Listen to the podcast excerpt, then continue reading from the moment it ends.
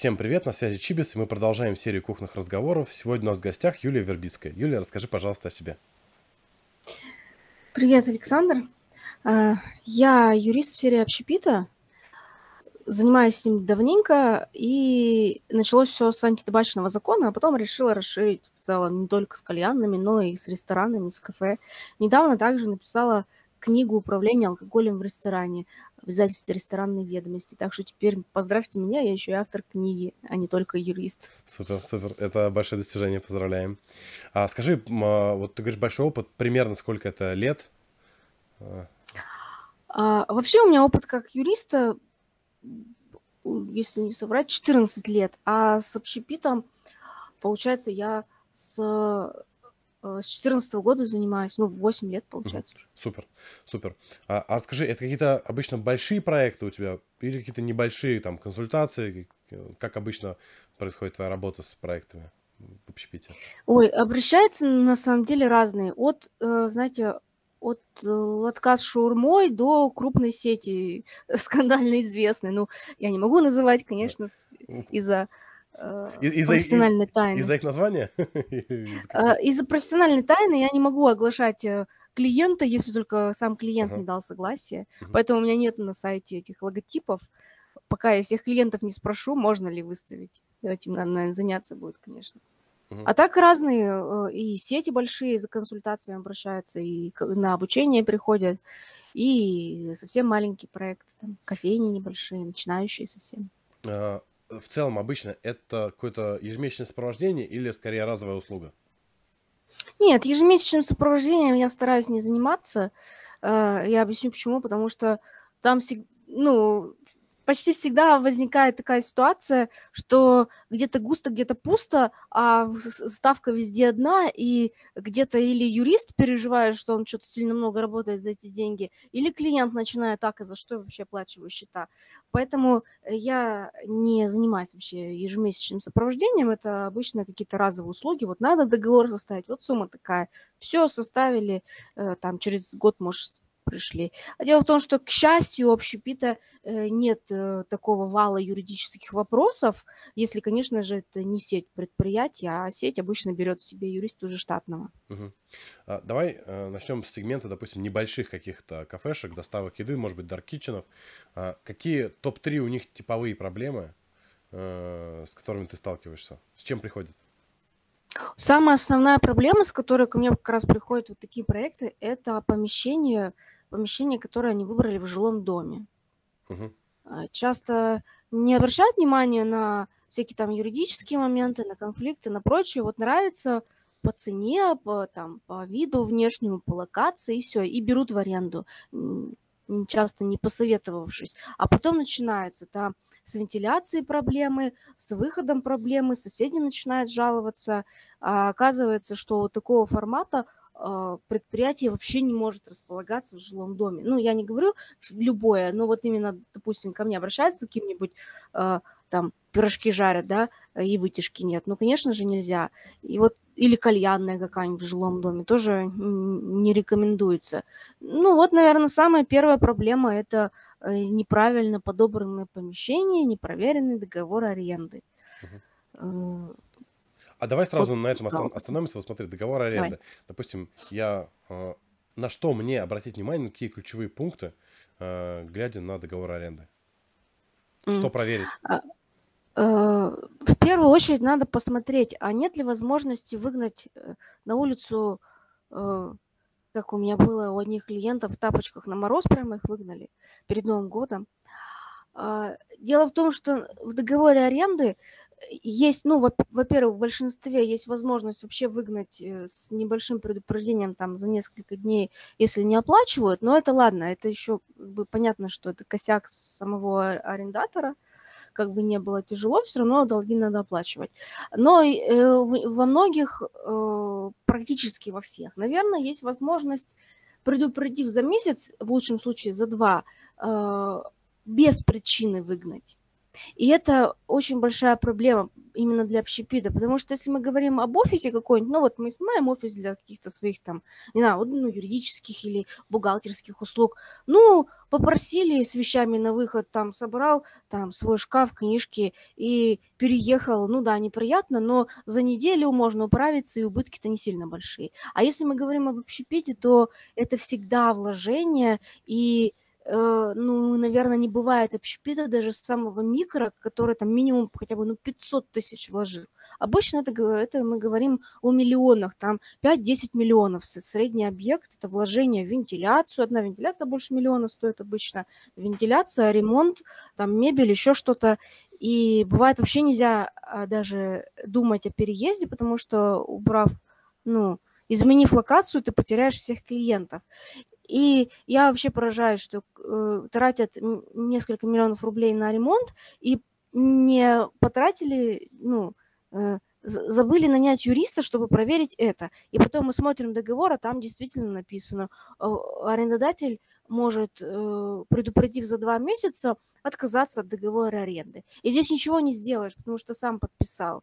И в каждом договоре, наверное, так, такой пункт предусмотрен. Для арендодателя это как бы в порядке вещей, ну, на, мы нашли кого-то, кто больше платит, э, э, ну, до свидания, они будут больше платить, а вы ищите себе новое помещение. А для ресторатора это совершенно недопустимая история, и тот, кто уже знает, они это не пропускают. И, или, или если, если не согласен арендодатель, а, они просто ищут другое помещение. Они понимают, что кто уже плавал, кто знает, они уже понимают, что такое пропускать ни в коем случае нельзя. Но это самое основное. Угу. Там еще много всяких а, смотри, а если, допустим, нет такого пункта, то есть он не прописан, то есть понятно, что если явно прописано, что вас могут выгнать, э, это большие риски, это понятно. А если он не прописан, то в этом случае как, каким образом регулируется вот, э, вот этот момент? Если он не прописан, тогда действует тот срок, который мы установили в договоре.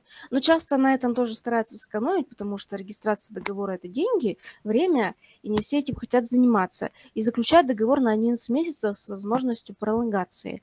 Но собственник может и не продлить договор, это его право, а не обязанность. Поэтому будет ну, допустим, заключили на 11 месяцев, будет действовать 11 месяцев. Если у вас долгий проект и там вложения в него, то 11 месяцев тоже не вариант. Нужно заключать сразу там на 3 года, например. Вот заключили на 3 года, если там вот оговорок о расторжении, о отказе от договора нет, значит он будет действовать 3 года. Смотри, ну, очевидно, на старте, если я вот только стартую, большие риски, я не хочу на себя брать обязательства на три года. Вот как мне, с одной стороны, снизить свои риски, с другой стороны, э, сделать так, чтобы я в случае в случае, если я пойму, что у меня хорошо идет, э, чтобы договор работал долго. Вот как это правильно сделать? В таком случае мы делаем право отказаться от договора только для нас, но не для э, арендодателя. И обосновываем это, что вы-то можете найти там за два месяца нового арендатора в любом случае, а нам-то будет тяжело переезжать и весь ремонт терять. Угу. То а... есть это можно юридически все э, в договоре прописать. Единственное, что, конечно, э, с арендателем надо будет это все согласовывать, и там уже мы смотрим на то, насколько мы ему нужны, насколько он готов вот на такие условия идти. Угу. На вот из твоего опыта э, арендодатели насколько лояльно к этому относятся? Нормально они на это смотрят или ну, пытаются выкрутить руки? Как обычно происходит? ну, вообще, то, что я сопровождала какие договоры, обычно удавалось договариваться. Э, и, по крайней мере, вот эти вот кабальные условия, то, что могут выгнать в любой момент, э, мы убирали и оставляли чаще всего, что только мы можем съехать там за, за предупредив, допустим, за два месяца, а нас не могут так погнать. А, но был один случай, действительно, когда у одной крупной компании а, мы пытались снять помещение в новом доме, э, и они ни в какую не хотели правки принимать там. Э, там еще такая история была, что было очень много людей, от которых это зависит, там и юристы, и какие-то менеджеры, еще кто-то. И, в общем, у нас это все затянулось на месяц. Э, закончилось это тем, что, ну, владелец бизнеса, но он с пониманием к этому отнес, он видел, что это не то, что я там затягиваю, что как раз другая сторона там сидит и затягивает, и не хочет согласовывать. Он принял решение до ну их, и буквально там, не знаю, неделю через две нашел помещение соседнее в этом же доме, снял его, и там мы договорились э, буквально за две недели, и все, что нам нужно, мы согласовали. Но здесь, опять же, мы говорим не о том, что задача юриста там как-то продавить с помощью НЛП свои условия, задача юристу собственнику рассказать, вот смотри, ты э, хочешь взять э, тебе кажется, что это нормальная цена, но вот скрыто заложено то, что ты там должен ремонт, э, вентиляцию сделать, э, еще с соседями решать вопросы, еще тебя могут выгнать, не заплатив ни за что. Вот ты готов на этих Э, на, на, на эту сумму, за эту сумму снимать на таких условиях. Он что-то говорит, нет, не готов. Ну, тогда пытаемся договариваться. И выясняется, может быть, выяснится в процессе, что э, на той стороне, извините меня, уроды, поэтому мы с ними не будем работать вообще. Но задача юриста не продавить ту сторону, а объяснить, на каких условиях реально вам собираются сдать, сдать помещение. Угу. Попробую, конечно, договориться, но Окей. А, здорово. А если мы говорим про... Это мы сейчас говорили про небольшие э, какие-то компании. А если мы говорим про крупные компании, сетки, э, какой у них главный запрос э, к юристам? А, ну, главный запрос. А, обычно с проверками обращаются. Угу. Что вот пришла проверка Роспотребнадзора, там вы, вы э, написали акт, и как нам сделать, чтобы побыстрее, допустим, открыться, как, как пройти эту проверку Роспотребнадзора, потому что все-таки крупным сетям больше внимания. Угу. Вот такой основной запрос. И как, как обычно ты помогаешь в таких случаях? А, ну, здесь э, Э, я не ложных надежд не даю, потому что, ну, могут, конечно, какие-то юристы сказать, что, ой, давайте все обжалуем. Но я-то знаю, что административка, вот когда проверки Роспотребнадзора, она редко бывает в пользу того проверяемого.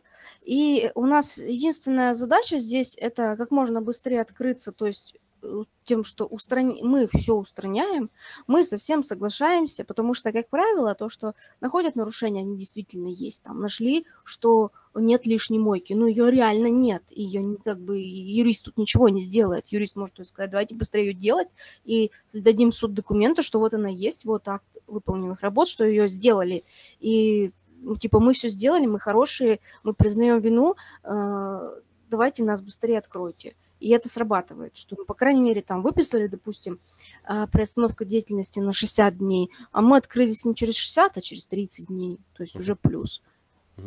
Если это мы говорим о штрафах, то э, есть возможность снизить штрафы. Редко удается, что вообще их обжаловать полностью. У меня такое получалось, но это были у меня э, учреждения другого порядка, там детские садики, школы, им реально удавалось помогать, но к ним а, суды лояльнее относились, потому что, знаете, там может прийти заведующая и расплакаться, э, и это иногда помогало. ну, а если придет там какой-нибудь дядька, владелец какого-нибудь ночного клуба и расплачется, вряд ли его пожалеют.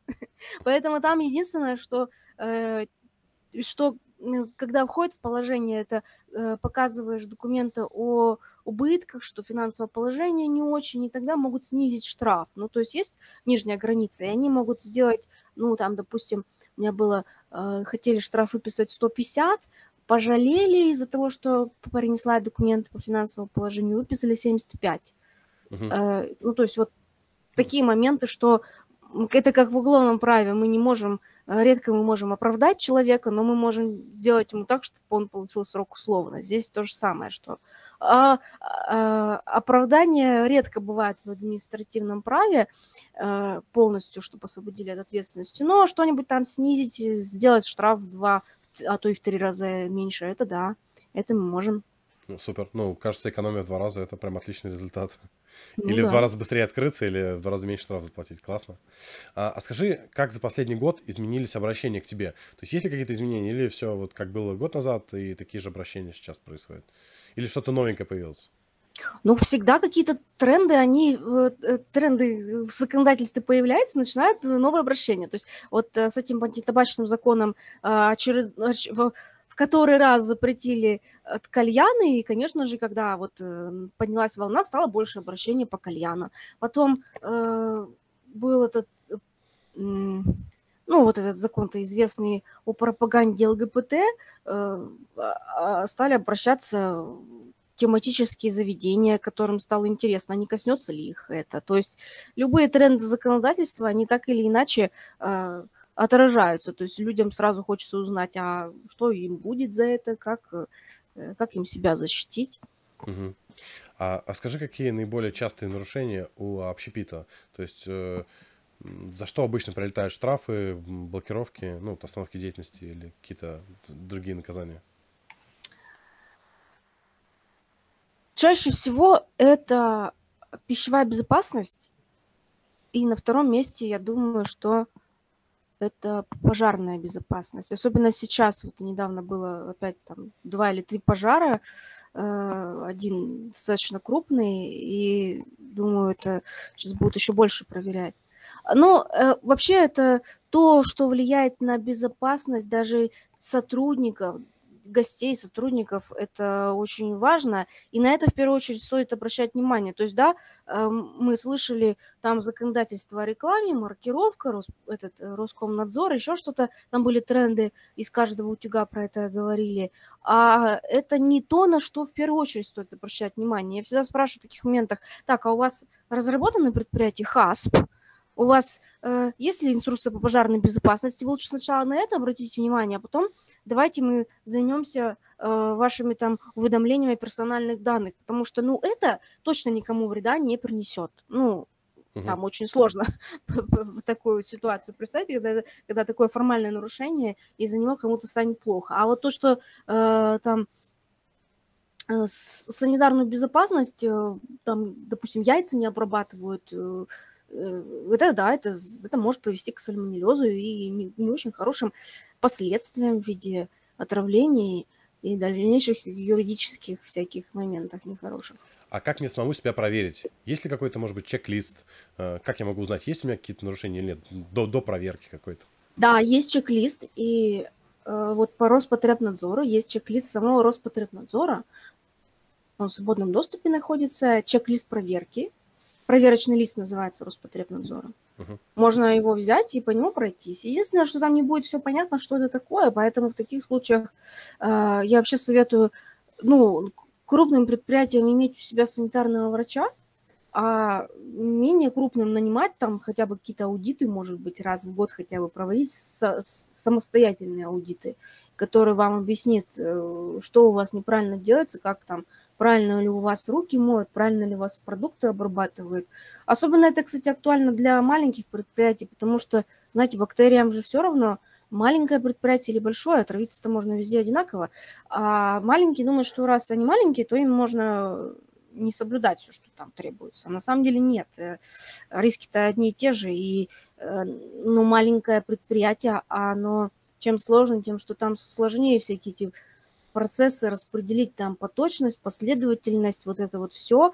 И поэтому э, грамотные специалисты, технологи, специалисты по ХАСП, они умеют вот э, с небольшими работать и, допустим, там, э, к примеру, те же самые куриные яйца, да, это э, очень опасный продукт тем, что можно травиться сальмонеллезом, и мало кто знает, что, допустим, э, вот для э, таких полусырых продуктов, как, допустим, хачапури, по-аджарски, яйцо пашот, одно из самых, наверное, рискованных блюд, э, яичница глазунья, для них можно использовать яйцо только диетическое. Диетическое – это яйцо, которому не больше 7 дней. А, ну, мало кто себе может позволить э, э, все время вот держать у себя именно вот это вот диетическое яйцо. Это первое. Второе, это нужно еще обрабатывать по правилам. Но там сейчас нет такого, что там прям четырехсекционные ванны, но определенная последовательность у предусмотрена, нужно обработать в нескольких растворах, э, э, ну, в общем, есть небольшая запарка, поэтому здесь э, простой вариант это перейти с такого яйца, которое мы просто, ну, вот в магазине покупаем, потом обрабатываем. Во-первых, есть обработанные уже яйца, которые для общепита специально продаются, но в Москве точно есть, может быть, в других крупных городах тоже. А во-вторых, это самое простое, это купить уже пастеризованное яйцо в бутылочке. Как, например, используют пастеризованные яйца в фастфуд крупный. Э, вы там не найдете яичницу глазунью, обычно это как раз какая-то яичница, которая сделана вот из этого пастеризованного яйца. там в любой фастфуд прийти, там не будет яичницы глазуни, потому что это опасный продукт, а э, как раз наиболее, наверное, безопасный это крупные сети фастфуда, где, ну, они уже перетерпели много чего, поэтому они за этим смотрят, на своих ошибках научились и такие опасные продукты не используют. Угу, супер, интересно. А скажи, вот э, какие примерно э, у меня риски, что ко мне придет проверка, ну, какая вероятность может быть, и у кого эта вероятность выше, а у кого ниже? Вот, или это случайность? Как это происходит? Я думаю, что самая большая вероятность это э, у тех, кто находится в жилом доме. Неважно, там у вас кухня или у вас там ресторан, потому что всегда найдется не, недовольный жилец, который напишет жалобу, а по жалобе все равно не должны отреагировать. Но э, и дальше по рискам идет это Э, опять же, как следят за безопасностью пищевых продуктов. Если кто-то отравился, вероятно, что он нажалуется. Если несколько человек отравилось, и они поступили в больницу, то ты жалобу ждать не надо, потому что тогда уже этот э, с, сама больница инфекционная, она сообщит в Роспотребнадзор, и тут же прибегут и закроют предприятие. Угу. Но также риски есть с, э, с потребителями, что не умеют регулировать конфликт. Конфликт может на ровном месте же возникнуть. И э, люди часто потом а, обидятся и идут жаловаться. А ведь у нас часто персонал, который на месте находится, там администратор, может быть, главный какой-нибудь официант, они часто не снабжены какими-то документами, на основании которых можно разрешить конфликт. То есть, допустим, самая распространенная ошибка – это э, там, в ночном клубе заведение может отказать гостю без объяснения причин. Вот ему отказали без объяснения причин, он обиделся и пошел жаловаться, везде права качать. А нужно по-другому. Нужно ввести правила заведения на основании постановления правительства и уже в нем расписать, на основании чего могут отказать. Например, что человек очень сильно пьяный, там расписывается даже по степени опьянения, и он все равно он пьяный, но он будет права качать, и ему можно будет принести показать. Смотрите, у нас по нашим правилам состояние сильного алкогольного опьянения мы не имеем права вас пускать, поэтому извините. По крайней мере, это, э, ну, может кто-то не поверит, но у меня э, действительно есть примеры, когда э, клиентам моим помогало это, и они даже, даже с такими вот буйными, сильно подвыпившими, они показывали правила, они как-то успокаивались, и, по крайней мере, пыл как-то снижался, то, что, ну, меня не просто так отшили, а у них правила есть, ну, что теперь делать. А скажи, как должны быть оформлены вот эти правила? То есть это любой документ, который подписал директор, э, получается? Ну, или какая-то специальная должна быть э, процедура оформления этих правил? Нет, процедура на самом деле очень простая. Это реально документ, который подписал директор, а не внутренние правила. Просто они должны быть э, ну, на, в уголке потребителя находиться, угу. и там любой потребитель с ними знакомится. Единственное, что загвоздка в том, что эти правила не должны противоречить законодательству Российской Федерации. Угу.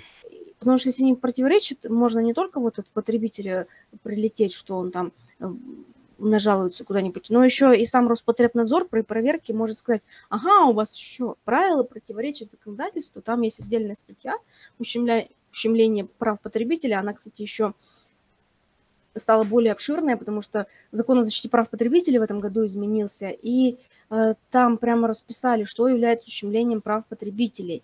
И бывает, что, ну, там или скачали с интернета, или сами написали, и что-то противоречит. То есть хочешь что-то запретить, спроси у своего юриста, можно ли это запретить, и попроси его сформулировать так, чтобы это было правильно. Тогда все нормально, тогда можно будет э, большую часть конфликтов всех разрешить.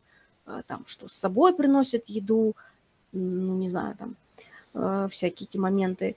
Э, кто-то хочет музыку свою заказать. Ну, то есть всякие вот эти процедурные моменты, которые актуальны для того или иного заведения. Знаете, какие-то заведения прописывают даже такие очевидные правила, что нельзя вступать в сексуальную связь на ну, внутри заведения общественного питания. Ну, просто были такие прецеденты, и поэтому в этом в этом ресторане мы такое правило вводим, чтобы если что будут права качать какие-нибудь любовники, то мы им покажем, извините, у нас такое делать нельзя э, на выход.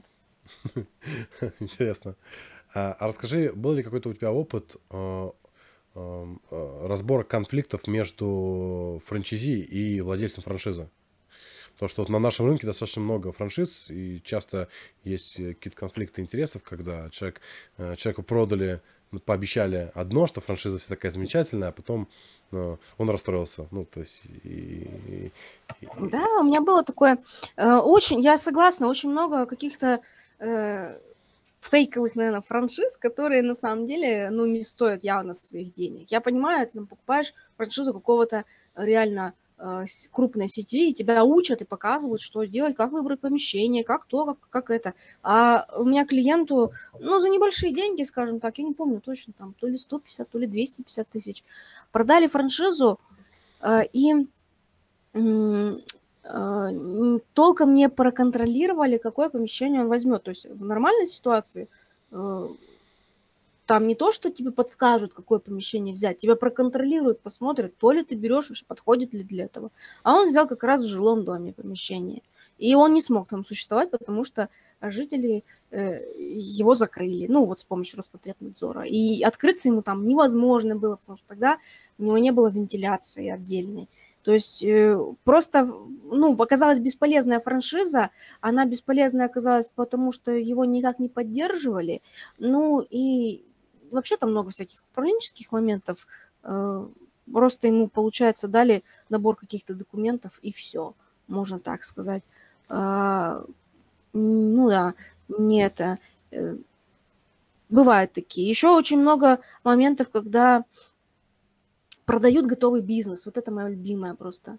Продажа готового бизнеса, и э, через брокеров часто это делается. И там на самом деле по факту продается не бизнес, а набор барахла э, и право заключить договор аренды. Причем а потом оказывается, что, ну, как бы ты покупаешь готовый бизнес, там, не знаю, пару миллионов рублей платишь, а оказывается, ты купил какое-то бэушное барахло, которое бы тебе обошлось бы ну, раз в пять дешевле, наверное, если ты на Авито его собирал.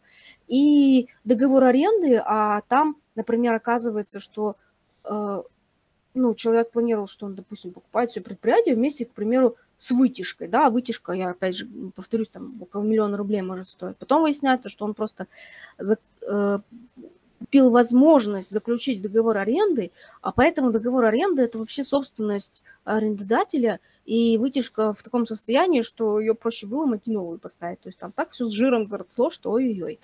И таких, такие моменты часто с покупкой бизнеса происходят, потому что надеяться как раз э, купить готовое, что все готовое, все налажено, и я вот не разбираюсь, а мне тут уже все готовое продадут, а по факту оказывается нет. Продают чаще всего то, что уже никому не нужно. Поэтому э, я думаю, что вот начинающему покупать готовый бизнес нужно с большой осторожностью. Это нужно взять себе человека, который уже давно в общепите, чтобы он помог. А может быть, э, он скажет, скорее всего, он скажет, нет, лучше сделать новое. Угу. Эти кофейни за 250 тысяч, которые продаются.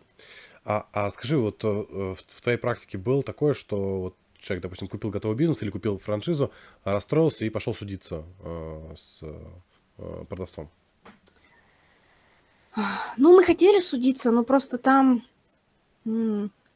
цель не оправдывала средства. Я не, вот я про этот случай, который говорю, э, то есть там франшиза, ну, допустим, я не помню точно, сколько стоило, ну, допустим, 150 тысяч, да, стоило. И суд в другом регионе, суд может весь три инстанции взять, он почти столько и выйдет. Угу. Тем более ездить куда-то. А то есть, получается, от, от какой суммы примерно выгодно идти в суд, а от какой лучше? Типа, а здесь каждый раз нужно оценивать целесообразность. То есть нужно посчитать, вот э, какой суд? Ну, например, если это суд в том же городе, где вы находитесь, и это касается, не знаю, Роспотребнадзора, и суд, допустим, э, я говорю, вот у меня одна инстанция стоит 30 тысяч. Э, я не уверена, как суд разрешится. Ну ладно, что делать? Нам грозит штраф 300 тысяч. Рискнем, заплатили. Значит, во-первых, переквалифицировали на э, другую статью, где 150, а не где 100, э, и снизили в два раза штраф, вот то, что я говорила. Получалось, получилось, что в итоге они должны вместо 300 тысяч стали э, 50 тысяч или вместо 200 тысяч. Ну, в общем, э, в общем, в итоге они э, ну, точно выиграли или 150, или 200 тысяч, в общем, нормальную сумму. То есть это им окупилось. Угу. Здесь надо смотреть, а, окупится ли э, вероятный суд перспективы надо оценить. То есть, ну, мне кажется, что правильно было бы сначала а, а, нанять юриста, чтобы оценить перспективы, заплатить там, небольшую какую-то сумму, ну, допустим, там 10-20 тысяч, чтобы просто оценить перспективы суда, э, все документы посмотреть, там, практику судебную, а потом уже понимать, идем мы судиться или нет. Я думаю, что в спорах там где-то, ну, 1050, это меньше 50 тысяч, это явно нецелесообразно будет. Если только у вас юрист не штатный, которому который все подряд делает. Угу. А, окей, услышал. А, а скажи, а, сколько примерно вот стоит юрист? Ты вот какие-то цифры озвучила. Это какие-то средние цифры? Насколько они отличаются а, в Москве там и в регионах, а, допустим? Такой вопрос для начала. О, это очень интересный вопрос. На него можно отвечать еще час. Почему? Потому что ценообразование юридических услуг, оно очень туманно. Мы, мы видим какие-нибудь предложения, там, консультация за 500 рублей, там, составление иска за 2000 рублей. Э, и мы видим вот этот демпинг, а потом мы обращаемся к какому-нибудь юристу, он говорит, ну, допустим, у меня консультация 3 500. Ну, а мне это дорого. Я рассчитывал на, на, на, на 500 тысяч. Потом э, приходит другой человек, говорит, ну, начинает там сомневаться, я говорю, что вы сомневаетесь? Он говорит, ну, я уже обращался к юристам, и выясняется, что он два раза обращался к юристам, к одному за 500, другой за 1000, ему вообще ничего нужного не ответили, а один даже неправильно ответил, так, чтобы он мог еще потерять денег. Э, поэтому здесь нам всегда нужно что? Ну, э, как при выборе любых услуг, нам желательно выбирать услуги э, какой-то среднерыночной стоимости, потому что если слишком дешевые, то, скорее всего, это будет черти что. А, если слишком дорогие, ну зачем нам переплачивать? А, как определить среднерыночную цену? Это наверное, самое сложное. Да? А, здесь может помочь, есть такое исследование, компания Ветта провела очень подробное исследование стоимости юридических услуг. И вот тот, кто нанимает юриста, я советую зайти на их сайт и посмотреть, сколько стоят юридические услуги в вашем городе, средняя рыночная стоимость. Причем там они делят. Есть, допустим, в Москве там, по-моему, 4 группы юристов делят, ну, допустим, частно практикующего, допустим, как я, частно практикующий юрист. Хотя у меня опыт работы большой, но я, наверное, отношусь к четвертой группе, потому что вот есть еще элитарные юристы, типа там а, международные юридические фирмы там на самой высоте, если они там еще сохранились вообще, сейчас, наверное, с ними не очень. Э, есть э, российские юридические фирмы, которые входят во всякие рейтинги. И вот там а, рассматривают стоимость услуг. Стоимость услуг разная, естественно. Санкт-Петербург рассматривают, Москва. Я ориентируюсь, допустим, на Нижний Новгород, потому что а, эти самые ребята из Нижнего Новгорода, и они а, уже давно исследования именно по нему проводят. Поэтому я беру его как за среднестатистический российский город, не столичный, э, и потому что там наиболее полное, и смотрю, допустим, да, там стоимость консультации где-то от 2000 до 10 тысяч за час. А здесь мы опять же смотрим, а, какого уровня специалист. Если это какой-нибудь из международной юридической фирмы э, э, ведущий юрист, то, наверное, он берет 10. Если э, там младший юрист, там тысячи две берет. Ну вот частно практикующие, как я, например, они берут меньше, чем юридические фирмы, ну, по понятным причинам, я сижу дома, у меня нет сотрудников, мне не надо вот эти огромные налоги платить, я плачу 6% только. Uh-huh. А с сотрудниками он платит гораздо больше, еще там офис снимает. Э, поэтому я могу брать э, чуть меньше. Но э, стоит ориентироваться на такие суммы, что консультация вряд ли будет стоить там меньше 2000 рублей за час. Ну, стоимость работы, в принципе, юриста не может стоить меньше 2000 рублей за час.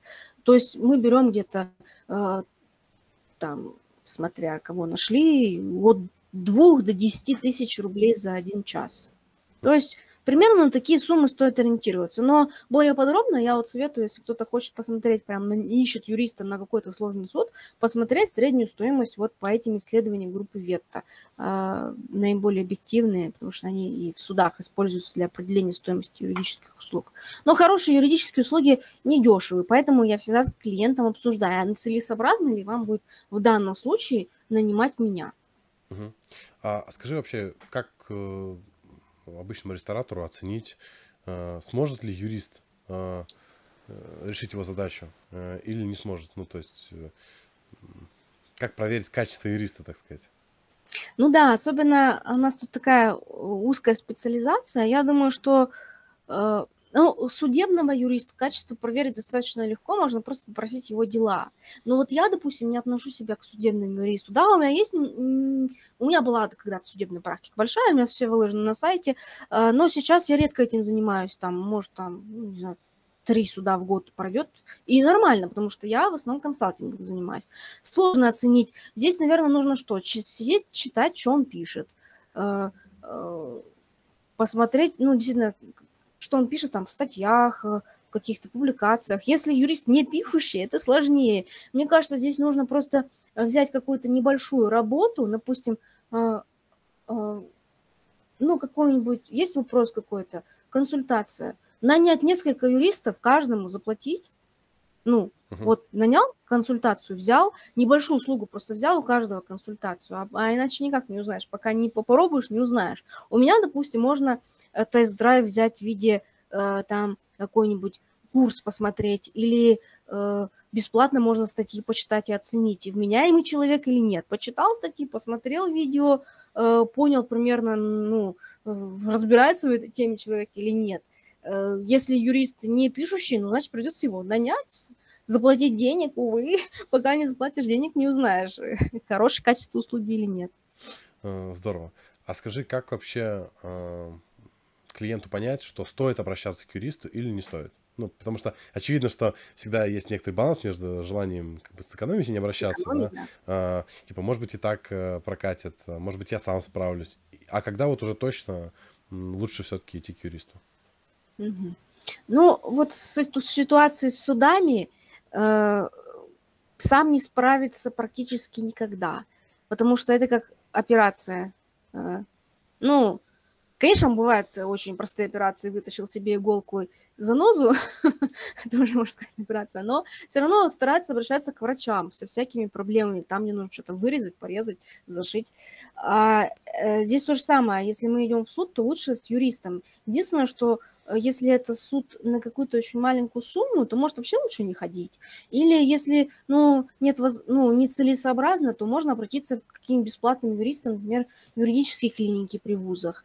Э, но я советую лучше не нанимать юриста за маленькие деньги, лучше вообще без юриста, потому что, скорее всего, это будет бесполезная трата денег. Это, как я вспомнила, когда-то я э, ногти себе сделала за 500 рублей в первый раз, когда делала. И, ну, парням, наверное, сложнее это оценить, это катастрофу, это, ну, девчонки, наверное, сразу поймут, что за такие деньги нельзя сделать. Ну, средняя цена, там, полторы тысячи, например, да, а я сделала за 500. Ну, понятно, что я такой результат получила. Конечно, я поняла, что, ну, вот я дура сделала, зачем я это сделала? Потому что они отвалились через э, ну, вот буквально неделю не продержались. Корявые были, неделю не продержались. Я подумала, э, я еще их там отдирала потом, я подумала, лучше бы вот я никуда не ходила. Ну, 500 рублей коту под хвост, и Э, такой результат. То есть э, здесь то же самое, с юристом то же самое. То есть консультация за 500 рублей, лучше ее не брать, лучше почитать в интернете. Угу. Лучше обратиться к студентам бесплатно. Э, ну, действительно сложно понять, где ты можешь, где ты не можешь. И вообще сложно определить, а где нужен юрист, а где нужен другой специалист. Потому что ко мне часто приходят не по адресу. Очень часто ко мне вот эти всякие санитарные вопросы спрашивают. Я их сразу отправляю к людям, санитарным врачам, а, этим специалистом по ХАС, потому что это ну, не моя епархия. Э, я считаю, что э, в любом случае, э, да, конечно, хочется сказать по всем вопросам к юристу, но я считаю, что все равно каждый, каждый ресторатор, каждый руководитель, в принципе, должен обладать какой-то минимальной правовой грамотностью. Там знать какие-то основные положения трудового кодекса, там еще чего-то, чтобы ну, тебя просто не кинули на ровном месте – ну вот у меня, допустим, есть для этого специальное право для рестораторов, э, курс, э, где я там рассказываю как раз рестораторам то, что ты должен знать сам. Ну, по сотрудникам, по всяким поставщикам, по договорам аренды, потому что, ну, юрист даже может быть не под рукой под, при проверках. Даже если у вас юрист в штате, то, скорее всего, он работает, наверное, ну, с 9 до 6, даже если у него полный рабочий день. А проверка может ночью случиться, там, АБЭП какой-нибудь пришел. Поэтому есть что-то, что должен знать сам.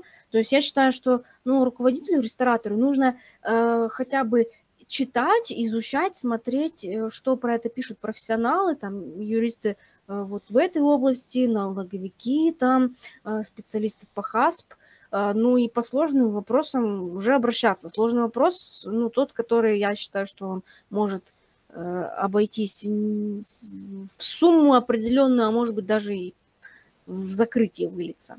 Угу. А вот в своем курсе какие темы ключевые ты раскрываешь, которые помогут? Как оформлять сотрудников, как это сделать дешевле, а, ну, с точки зрения там налогов и прочего всего, а, как с арендодателем себя вести, вот, чтобы, опять же, не выгнали, потому что я считаю, что, э, конечно, хорошо, если у вас есть юрист, но вы все равно как э, специалист в общепите лучше знаете, что вам нужно, поэтому все равно договор аренды мы всегда вдвоем читаем вместе с руководителем. Руководитель часто подсказывает – а вот это мне не подойдет. Я тут не могу, допустим, мне нужна такая-то нагрузка на сеть, а не а такая, которую мне предлагают. Потом э, еще, а, мы сейчас вот франшизами занялись, как их покупать, как их продавать, как э, бизнес продавать готовый, тоже я это рассказываю. Потом про всякие работу с поставщиками, про алкоголь, про антитабачный закон, вот это моя самая любимая тема – как там кальянну открыть. Ну, много там вопросов еще, все не перечислишь сейчас. Супер. А, и как, э, сколько нужно платить, если гости отравились там, и как с ними все эти вопросы решить? Супер. Мне кажется, очень жирно по количеству контента. Обязательно в описании под видео мы поставим ссылку э, на Спасибо. свой курс. А, как говорят врачи, э, самое лучшее это не лечить болезнь, а не допустить ее. Вот если бы да. у тебя была возможность дать совет всем рестораторам, то какой бы вот ключевой совет ты дала, чтобы у них было как можно меньше проблем? Я думаю, что, наверное, самое основное это на, самое ключевое это на стадии выбора помещения не скупитесь э, нанять юриста и специалиста по э, санитарной безопасности. Почему? Потому что э, можно на этом сэкономить, а потом лишиться вообще бизнеса. Вот это, наверное, самое важное. Потому что все остальное можно в ходе работы э, как-то исправить. А вот неправильно выбранное помещение, особенно если это касается, э, там под бар выбрали помещение, а там потом выясняется, что невозможно получить алкогольную лицензию. Бейся, не бейся, а ее не получишь. То есть угу. вот это, наверное, самое основное. Окей, okay, супер. Супер, спасибо, очень э, интересное было интервью. Рад был с тобой пообщаться. Спасибо вам. Все, всем пока. Пока.